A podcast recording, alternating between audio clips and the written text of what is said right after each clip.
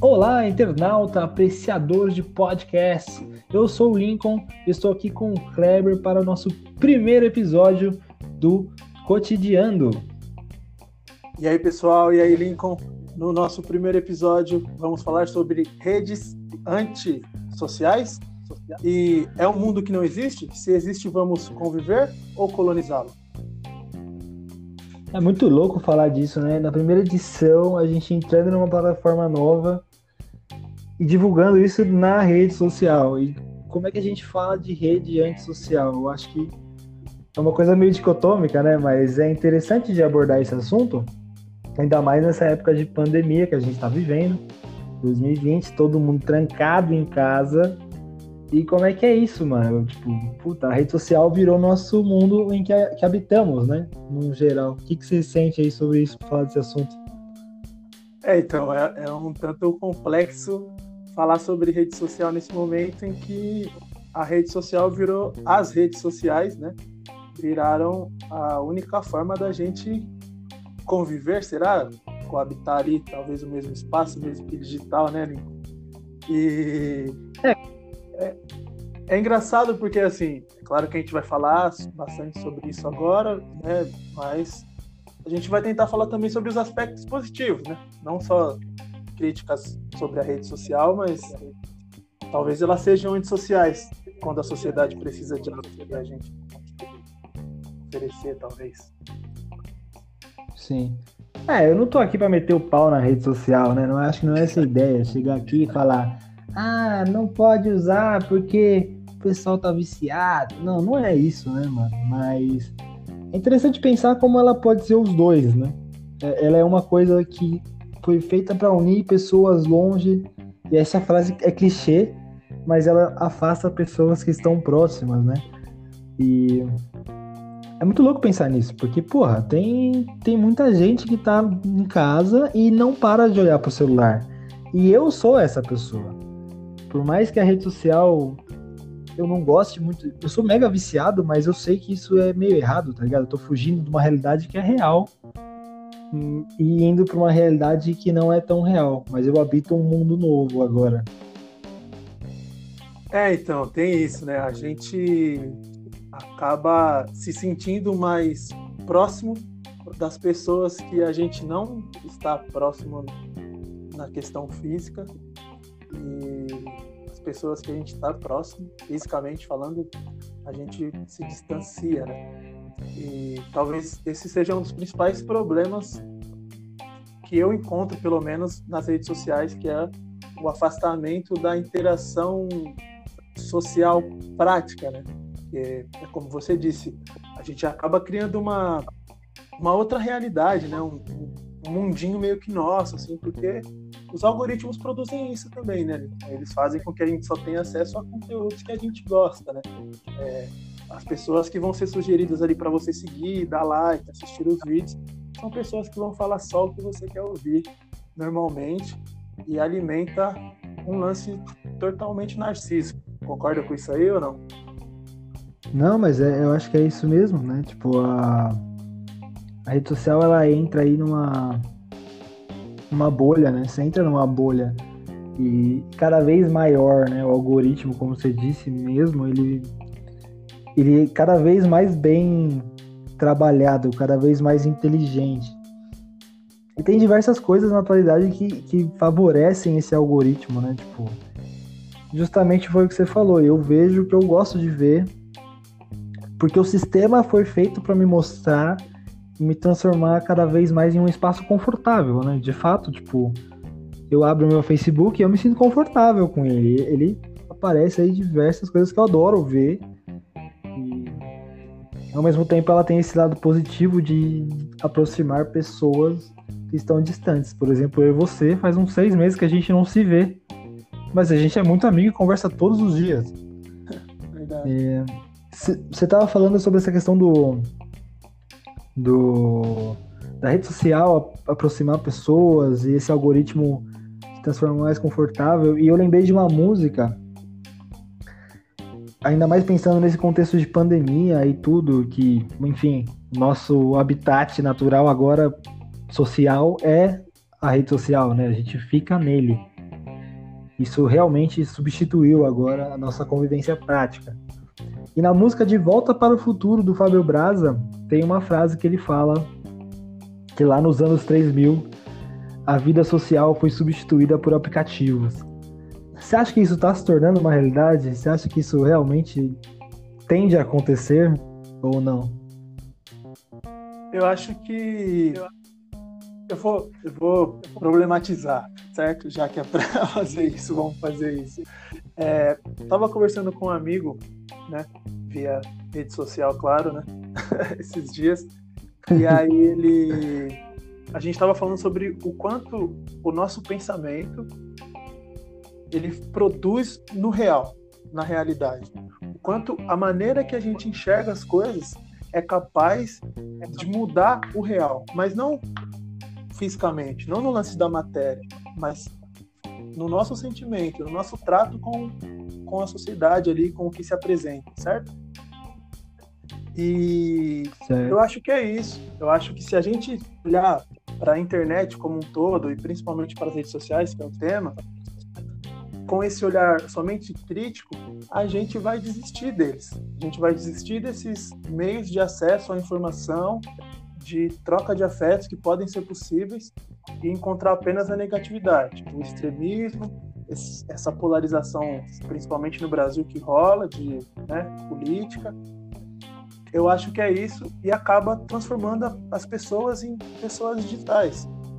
É, e as redes acabam virando antissociais, porque você está dentro de certo nicho não permite que você enxergue o todo, né? O que ele realmente é.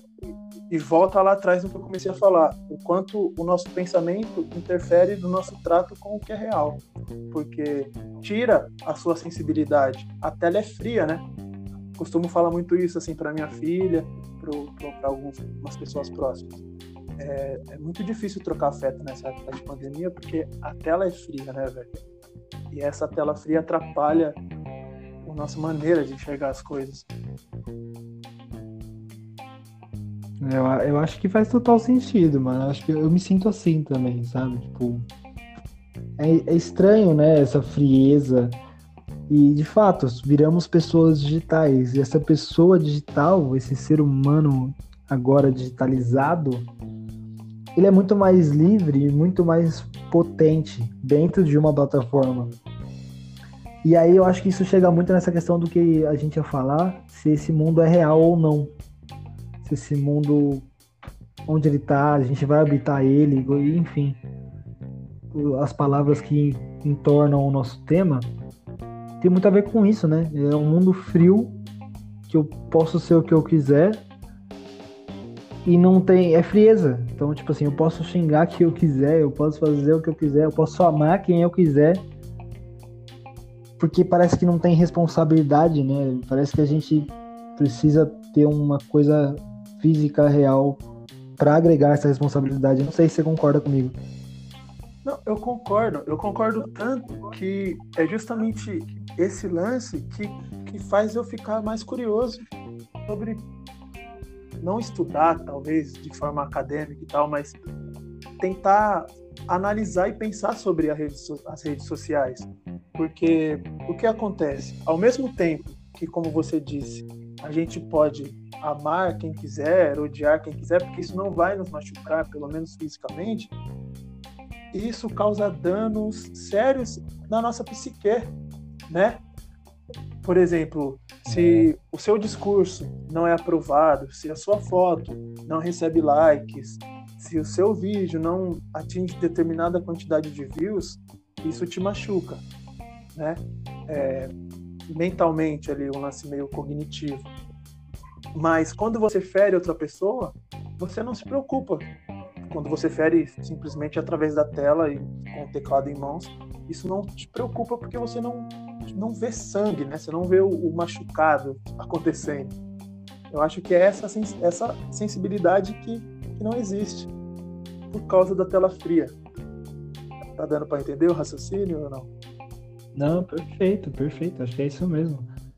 É bem, bem interessante nisso, né? Porque, porra, existe sentimento, tá ligado? através de um computador, existe uma sensação, existe uma realidade ali.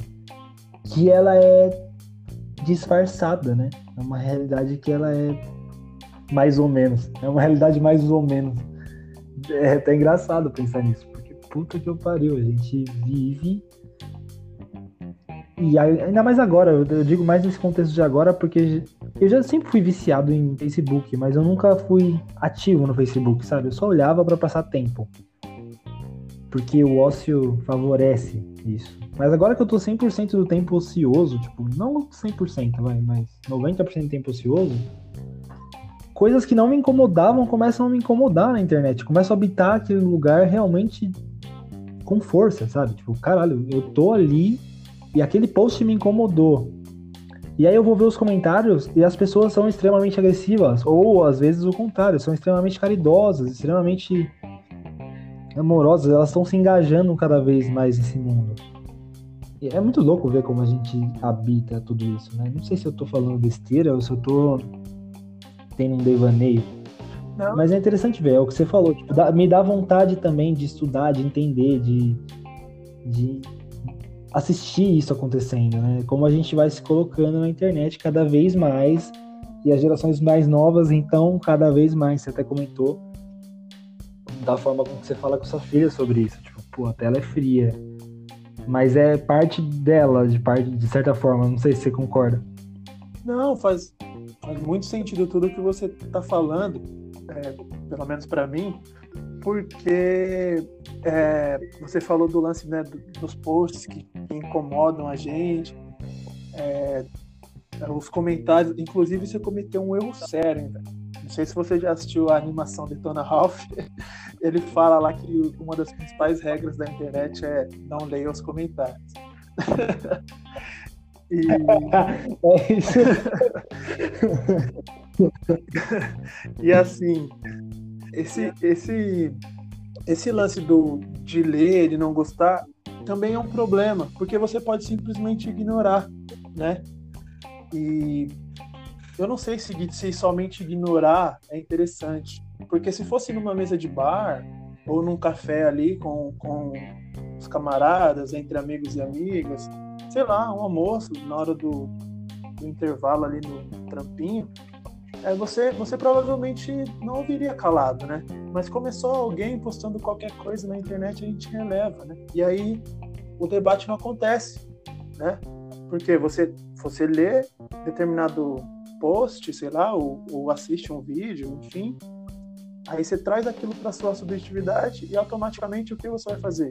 Isso não serve.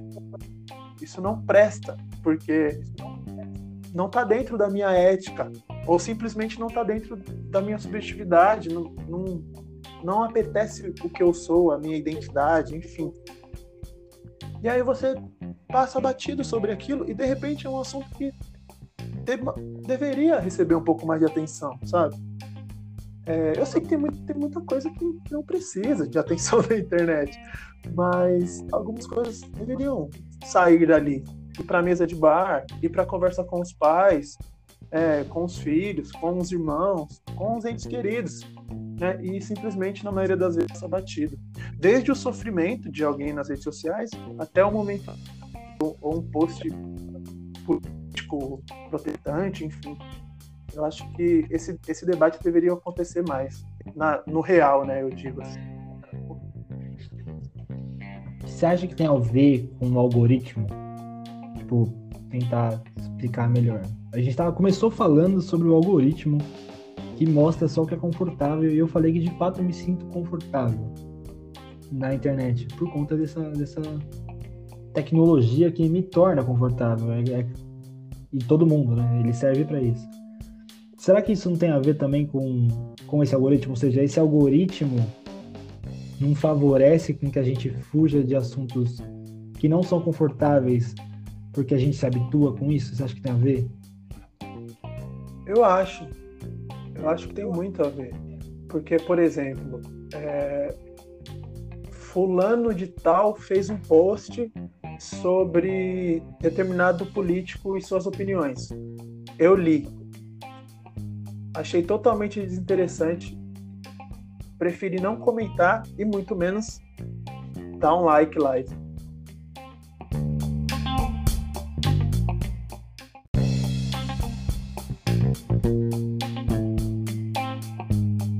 Mas um vídeo do mesmo político surge na minha timeline. Eu assisto o vídeo dele falando sobre qualquer coisa.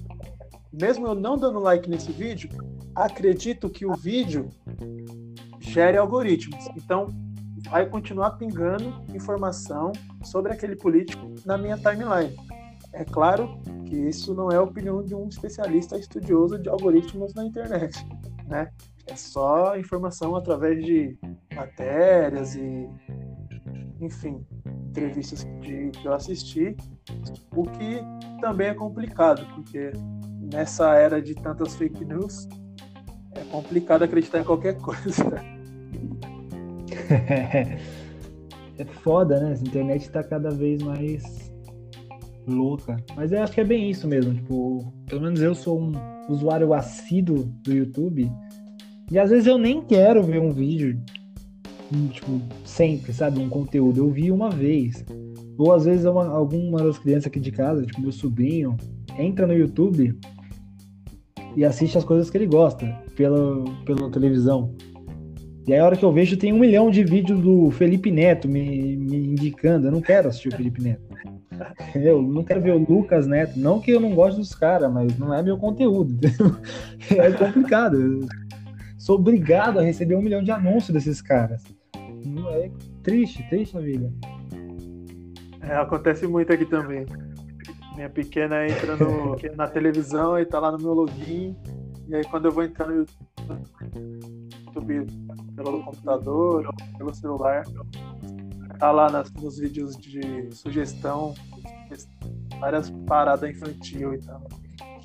É isso, é como eles funcionam, né? Como eles tentam captar na sua atenção. Eu acho engraçado porque, tipo, os, cara, os caras.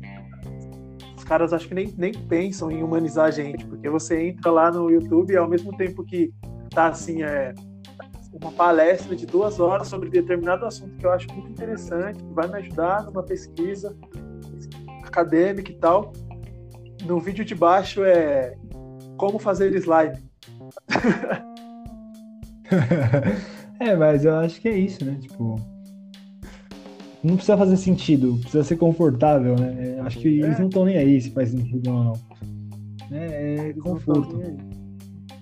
Mas como você disse, não somos especialistas nessa área, assim. Pelo menos não, não nessa. Em nenhuma, na verdade.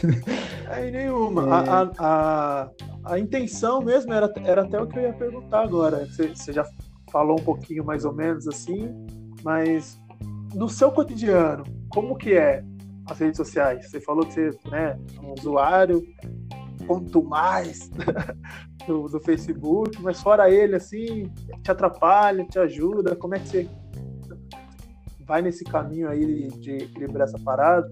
Fora o Facebook, quais as outras redes sociais que você gosta de usar? Mano, você acha que te ajudam mais do que atrapalham? Enfim, que atrapalham? que me ajudam mais do que me atrapalham, acho que é difícil. Mas eu acho que a questão é a seguinte. Bom, no meu cotidiano eu acordo, a primeira coisa que eu faço é abrir meu WhatsApp. Não que isso seja saudável, não estou falando que isso é bom, estou falando que eu faço. Mas a primeira coisa que eu faço é abrir meu WhatsApp. Subsequentemente, eu abro o Facebook e vejo ali uma meia dúzia de publicação. Logo em seguida, eu abro no Instagram e vejo algumas publicações. Muito pelo meu ócio, assim, de manhã geralmente eu não funciono direito. Então eu acordo e primeiro vou fazer essas coisas. É... Ao longo do dia, beleza. Aí eu levanto, tomo, faço um cafezinho, que você a gente gosta, então tem que tomar um café de manhã. Geralmente troco uma ideia com a minha avó, mora comigo aqui, depois almoço, e vou fazer minhas coisas. Mas às vezes, por exemplo, eu estou escrevendo um relatório ou sei lá, pesquisando sobre alguma, alguma coisa. Eu fico cansado, automaticamente, sem pensar, eu abro o Facebook ou o Instagram. E aí eu fico rodando ali. E passa uma hora assim, tipo, uma hora passa brincando. Eu nem sei, eu não sei nem mais o que eu tô olhando, mas eu tô ali olhando. Nisso eu acho que me atrapalha, assim, tipo, é muito fácil eu perder o foco de uma coisa relevante. E tem uma hora, e aí eu não sei se você sente o que eu sinto, mas tem uma hora que fica repetitivo, justamente porque é muito confortável. E agora, nessa, nessa época de quarentena, eu percebi isso mais do que nunca, assim. A rede social, ela é repetitiva. Por isso que ela tem que alimentar o que você falou lá no começo, que é tipo uma questão de narcísica, sabe? Precisa alimentar o meu ego, eu preciso me sentir bem. Porque senão é tudo a mesma coisa. Eu vejo o mesmo meme 27 vezes, a mesma notícia compartilhada por todos os meus amigos. Eu vejo, sei lá, várias coisas repetidas.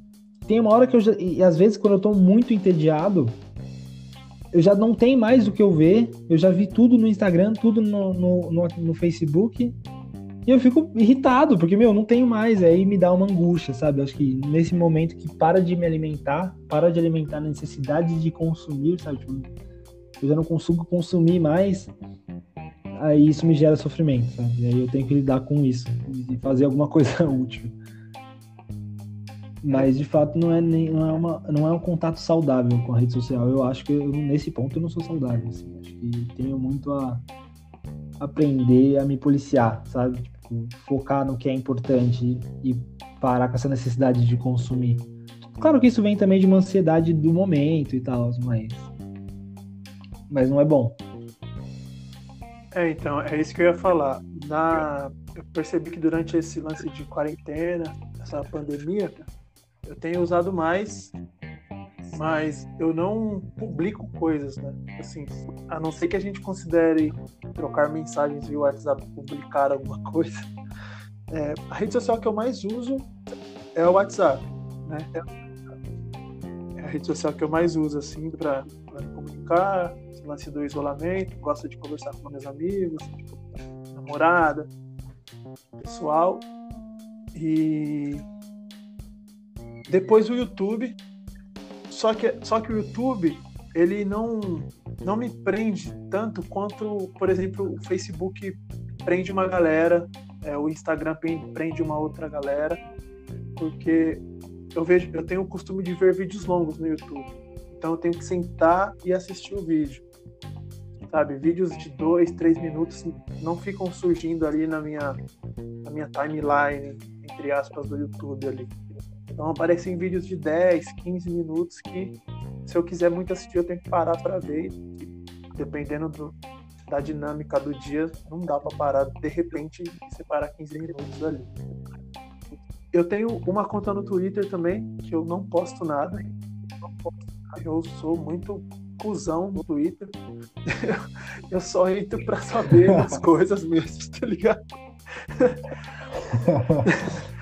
Mas é que assim, nessa, nessa dinâmica de, de internet, para saber de muita coisa, a gente precisa, acaba precisando estar tá dentro de uma rede social.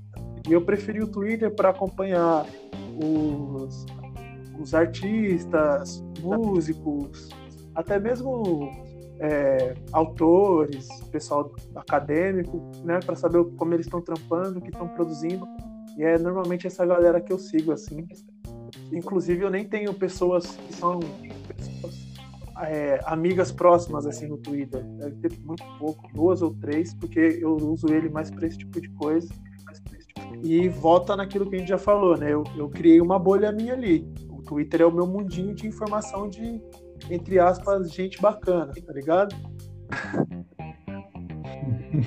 é, mas é... Você não tem uma, umas K-Popper? Não tem o quê? Umas K-Popper pra você acompanhar, assim? Eu não, não tenho, eu não sigo K-Popper. É, perdeu a melhor parte do Twitter, desculpa. Pra mim você perdeu. Certeza. Pode apagar. Cancelem o Kleber no Twitter, por favor. Cultura, da can... Cultura do cancelamento. Eu quero falar disso daqui a pouco, mas continua. Então é isso. É, mas mas para mim, mesmo sabendo que eu criei esse meu mundinho ali de, de acesso à informação, faz parte da, da potencialidade que a internet permite, né? Porque assim como um paranoico pode se tornar mais paranoico por conta da internet, né? Um depressivo pode se tornar mais depressivo. Eu acho que quem tem sede de acesso à informação real pode usar a internet como ferramenta para isso também, sabe? Eu, eu, eu, dou muito valor para o lance de, de enfiar a cara em livros, né? Sei lá, ir numa livraria comprar ou ir numa biblioteca emprestar um livro, mas dá para usar a internet para obter esse tipo de acesso a conhecimento real também, né? É claro que tem que tomar muito cuidado na era da pós-verdade. Chegou no ponto bom. Mas eu acho que dá para usar a internet. Tem, tem. É aquilo que a, a gente, fora do ar, já trocou alguma ideia várias vezes, que é o lance de não demonizar a internet, né? Ela não. A rede social em si, elas não, não são só o negativo, sabe? é bacana pra caramba saber que a minha prima lá do, do fundão do Nordeste do Brasil tá bem, sabe? Tá trampando, tá cuidando dos pequenos dela, estão comendo bem, estão se cuidando nessa quarentena. Esse é o lado positivo da, da internet, né?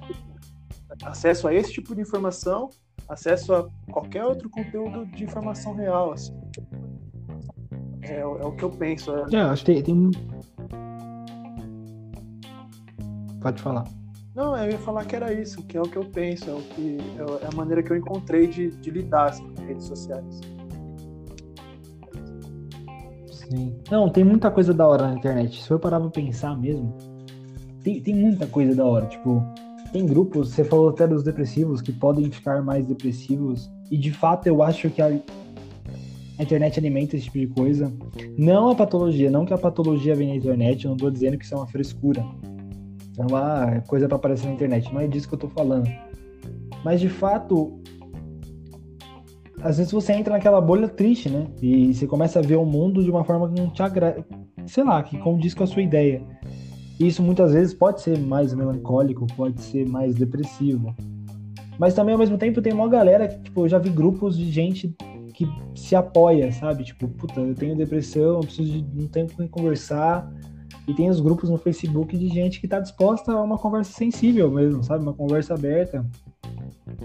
E a gente que você nem conhece. Então, sim, é, com certeza a rede social ela tem benefícios para o nosso. É um aprimoramento do nosso convívio social, né? Ela pode ser um aprimoramento, mas é, eu acho que não sei, acho que depende da forma que a gente usa, né? Acho que a gente ainda é muito imaturo para usar a internet. Eu acho que Acho que é isso. Acho que a palavra é maturidade, sabe? Depende. Ela é muito nova, ela se modifica o tempo todo. Muito nova. Beleza, ela existe aí depois de, sei lá, desde 2007 ela existe de uma forma mais intensa, mas 2005 já tinha as primeiras redes sociais. E, mas ela mudou muito, ela expandiu muito, as pessoas ganharam uma potência enorme que a internet nos deu. E a gente ainda é imaturo para lidar com isso, né? Tipo, a criança hoje em dia ela cresce com uma um celular na mão, um tablet, vídeo no YouTube. Primeira coisa que ela aprende a pesquisar é galinha pintadinha. e isso é legal, beleza. Isso é parte da geração delas. Mas talvez a gente que seja mais velho não tenha tanta maturidade para lidar com isso. Não todo mundo. Não estou generalizando. Mas isso me remeteu aí agora que a gente brincou, no, por exemplo, do, dessa cultura do cancelamento. Você acha que isso é sensato? Você acha que isso. Puta, não, acho que a gente vai arranjar uma puta polêmica com isso. Por que, que eu entendo esse assunto? primeiro, a gente vai ser cancelado no primeiro episódio, velho. Não, mas não, não vamos ser cancelados. O que eu digo é o seguinte: você acha que a internet permite esse tipo de extremismo? Tipo, puta, eu não gosto do cara, ele fez uma piada que eu não gostei e às vezes a gente sabe que tem muito humorista que pega pesado mesmo nas piadas, assim. Tem uns humoristas que fazem umas piadas num bagulho absurdo. Que não, não deveria ser piada. À medida que a gente evolui, acho que o que é engraçado ou não de, muda, né? Claro. As coisas já não, não são mais piadas. A gente se politizou, né? A gente começou a entender que a gente sofre com algumas piadas. Mas você não acha que a agressividade dessa cultura do cancelamento é tão extrema quanto o cara que faz uma piada idiota? Então, vamos, vamos. Nesse tipo de, de ideia, você citou alguns exemplos e a gente enxerga alguns tipos de comportamento, certo? O primeiro comportamento Sim. é na verdade, todos eles, para mim, são narcisistas. Só de estarem na internet, querendo ser vistos, certo? E, e não tô falando de narcisismo, certo, de narcisismo patológico, né? Tô falando de narcisista que faz parte da, da natureza humana, talvez. É, então. É, é uma forma de se identificar, né? Isso que você, de uma forma mais simples. Isso. É uma forma que a gente busca um pertencimento, um, uma extensão de si. Isso, isso mesmo. E a internet promove várias ilusões, né, narcísicas. Uma delas é o controle, né? Que a gente acha que a gente controla quem entra e quem sai, né, do nosso mundinho ali. A gente, a gente tem esse controle da nossa, do nosso perfil ali de página social, de rede social, mas não tem isso na vida real. Só que a gente acha. E para mim a cultura do cancelamento está dentro disso você escolher, você pode escolher quem está no seu perfil ou não, mas você não pode escolher quem participa da rede social, assim como você não pode escolher quem está presente no mundo, sabe? No mesmo mundo existiu, sei lá, Martin Luther King e Hitler, velho. E, mano, vamos aprender a lidar com isso, sabe? Você não precisa concordar nem com um nem com o outro, apesar que eu nesse extremismo que eu citei, é tanto quanto óbvio o lado que todo mundo tem que dar. É lógico. Né? Mas. É... Sim, com certeza. Mas é isso que eu tô falando. As pessoas, elas acham que controlam. Realmente controlam no seu perfilzinho. Mas o seu perfil não é o todo. Porque vai para vai outro lance narcísico, que é pensar sobre a nossa mera participação num site de rede social tem realmente valor, sabe, de, de produzir no real, sabe, você, você é só mais um dos milhões de perfis no mundo do Facebook. Não é todo mundo que está interessado na sua opinião. Tá e cair em si sobre isso, se a pessoa for muito narcísica, machuca. Né? Nossa, eu tô sentindo dor aqui, já tá me. E, e eu, eu, acho que é isso. Eu acho que a cultura do cancelamento está dentro disso. Né? Já, eu concordo, eu concordo. Já, mas a cultura do cancelamento é importante quando ela denuncia. Promover denúncia na internet é super importante. Porque antes da cultura do cancelamento, já existia a galera da fake news. Né? Já, já existia o pessoal que simpatizava de teorias conspiratórias sabe? Que Sim. praticava ofensa nas redes sociais, que atacava através de preconceito babaca, seja por etnia, seja social, sabe? Já, já tinha essa galera e ainda tem, e é bem triste, sabe? E eu, eu não vou ficar aqui bancando o cara que vai falar assim: meu, a gente tem que ser tolerante, a gente tem que aproximar os polos e tal. O que eu acredito é seja você, velho, sabe? É, mas não seja um babaca, entendeu? As pessoas têm sentimentos, é o que a gente falou lá atrás, a tela é fria. Eu acho que dá para tomar cuidado na internet, sabe? Ter uma postura de não fazer coisas que você fazia, que você não faria na, na vida real, sabe? Que o seu corpo não permitiria que você fizesse com medo de sofrer uma retaliação por isso. Tá entendendo? Entendi, perfeito. É, eu acho que a gente tem que promover diálogo, né? Acho que a cultura do cancelamento, ela peca quando ela é extrema demais. Acho que em vez de cancelar um cara que falou uma merda na internet, é muito mais fácil você abrir um diálogo e explicar porque, poxa, isso aí machuca. Porque às vezes o cara nem. Não é que ele. Ah, às vezes é ignorância, sabe? Às vezes o cara não fez porque ele é filha da puta.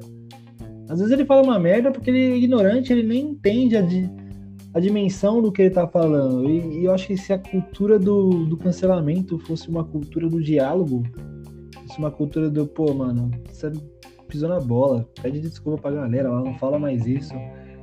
E, e se, tipo, toda essa arma, assim, tipo, toda essa galera que vem para cancelar viesse para dialogar, viesse para falar de uma forma sensata, de uma forma sensível, talvez o mundo fosse melhor. Já parou pra pensar nisso? Não, já. Se todo mundo dialogasse com a força que eles têm para cancelar, seria muito louco, mano. A gente teria uns diálogos legais no mundo, né? Tipo, seria mais produtivo. Talvez menos efetivo? Não sei, talvez menos menos popular, mas com certeza seria muito mais produtivo.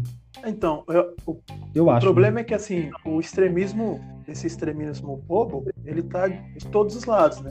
Tem a galera que quer cancelar a qualquer custo e tem a galera que não quer dialogar. Volta naquilo que a gente já trocou ideia também aqui nesse episódio, que é passou, viu uma informação que não te interessa, continua subir na tela, velho. Sabe? Tem galera que não quer dialogar. Eu acho que é isso Então, mesmo. tipo, às vezes a pessoa, pô, velho, presta atenção no que tu tá falando, parceiro. Olha isso, é um absurdo. Tem gente que morre por causa disso aí que você tá fazendo piada, presta atenção. Aí o cara vai falar, ih, lá vem o politicamente correto e tal. E, nem sempre é politicamente correto. Às vezes é só a realidade, tá ligado? As coisas acontecem de verdade. Sensibilidade, o né? sofrimento é real, parça, tá ligado? É, e, e, bom, acho que a gente tá ficando com o episódio grande, mas a gente pode falar mais um pouco sobre uma coisa que até me lembrou isso. Tipo, outro dia teve um cara. Mano, eu acho que a gente vai ser cancelado no primeiro episódio, porque eu vou falar de outra coisa um pouco polêmica que rolou no Facebook, assim, mas já faz um tempo, talvez seja desatualizado. Mas outro dia uns caras nas páginas de meme, né? Tem algumas páginas de meme no- na internet aí afora, no Facebook principalmente. E aí eles acharam uma foto de perfil de uma mulher que da Austrália ou dos Estados Unidos, enfim, uma mulher americana lá longe, e brasileiro, e, infelizmente, eu acho que, não sei se pela idade, ou por tomar sol, ou por, enfim, N questões, ela tinha um rosto bem já deteriorado, sabe? Tipo, de, de idade, ru- enrugada mesmo, tipo, enfim. Uma coisa que é natural, sabe? É, beleza não dura pra sempre. Não querendo que falar que a mulher era feia. Mas ela já não era mais uma jovem linda, né? É, e a galera, os brasileiros memeiro aí, encheram o saco dela, comentaram, zoaram pra caramba na foto, zoaram pra caramba no Brasil.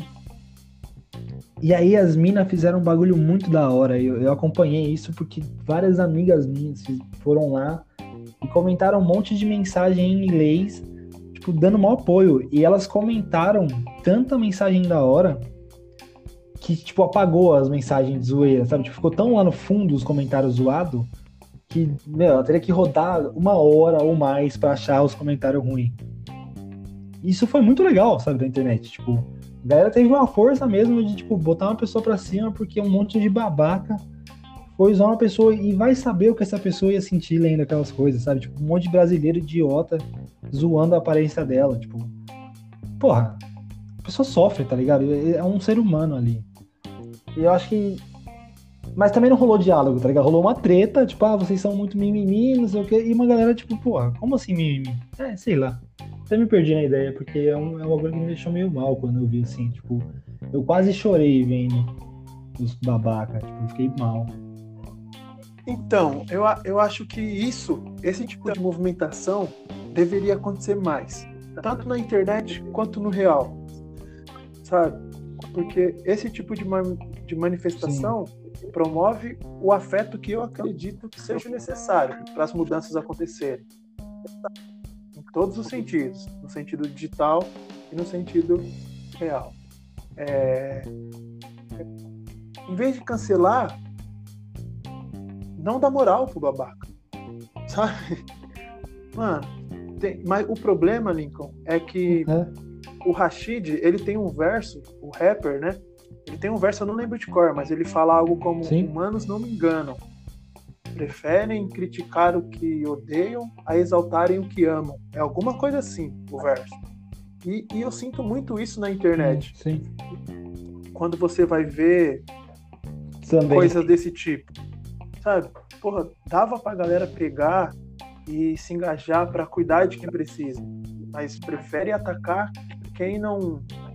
Quem não. Quem faz babaquice, quem faz bobagem. Eu não tô falando que não é pra denunciar. Denúncia é uma coisa.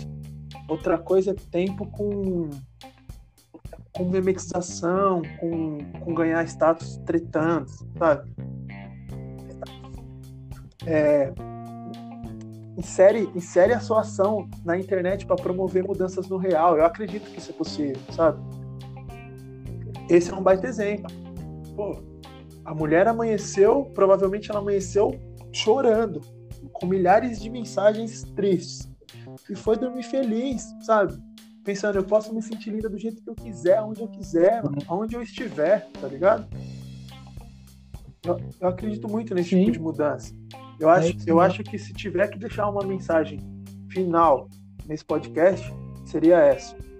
É, usar da internet para promover mudanças no real. Não precisa ser no mundo, pode ser no seu, no meu, de quem está perto. Eu acredito muito nisso, velho. Mudanças no cotidiano, não é disso que a gente vai tratar daqui para frente? Não é disso que o podcast vai falar? Eu acredito que as redes sociais e a internet como um todo têm esse poder de promover mudanças benéficas no nosso cotidiano. É, perfeito, eu nem vou brilhar em cima. Acho que é isso, a gente começou bem, pode. No primeiro episódio, acho que a gente falou coisa importante, sabe? Tipo, é isso. Acho que é maturidade. Acho que a gente vai aprender. Eu acredito que a gente vai aprender.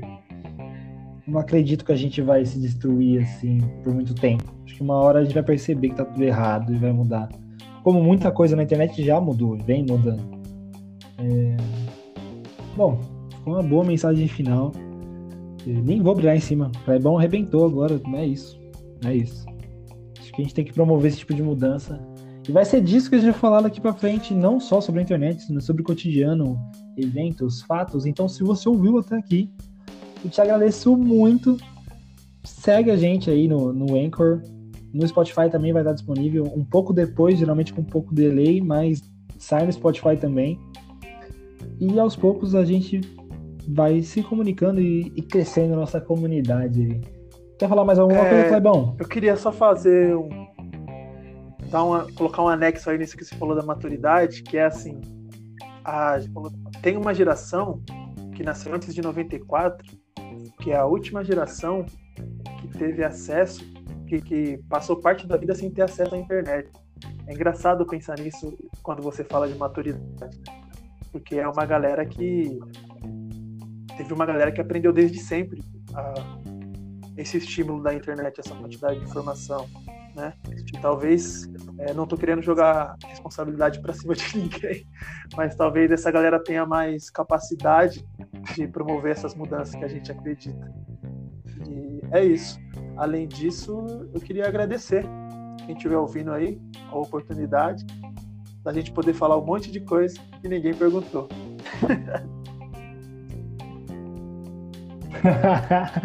é, não perguntou, então isso. é isso mesmo. Quebrou, quebrou aqui. Beleza, galera. Acabou até o clima agora. Acabou meu clima, já perdi a empolgação. Bom, nos encontramos sexta-feira que vem, às 17 horas. Não perca, você não vai estar tá fazendo nada. Eu sei que você não vai estar tá fazendo nada. Então não vai com desculpa de que ah, não deu para ouvir. Dá para ouvir confia em você. Eu confio em você. Muito obrigado a todos e eu encerro esse programa, o primeiro programa.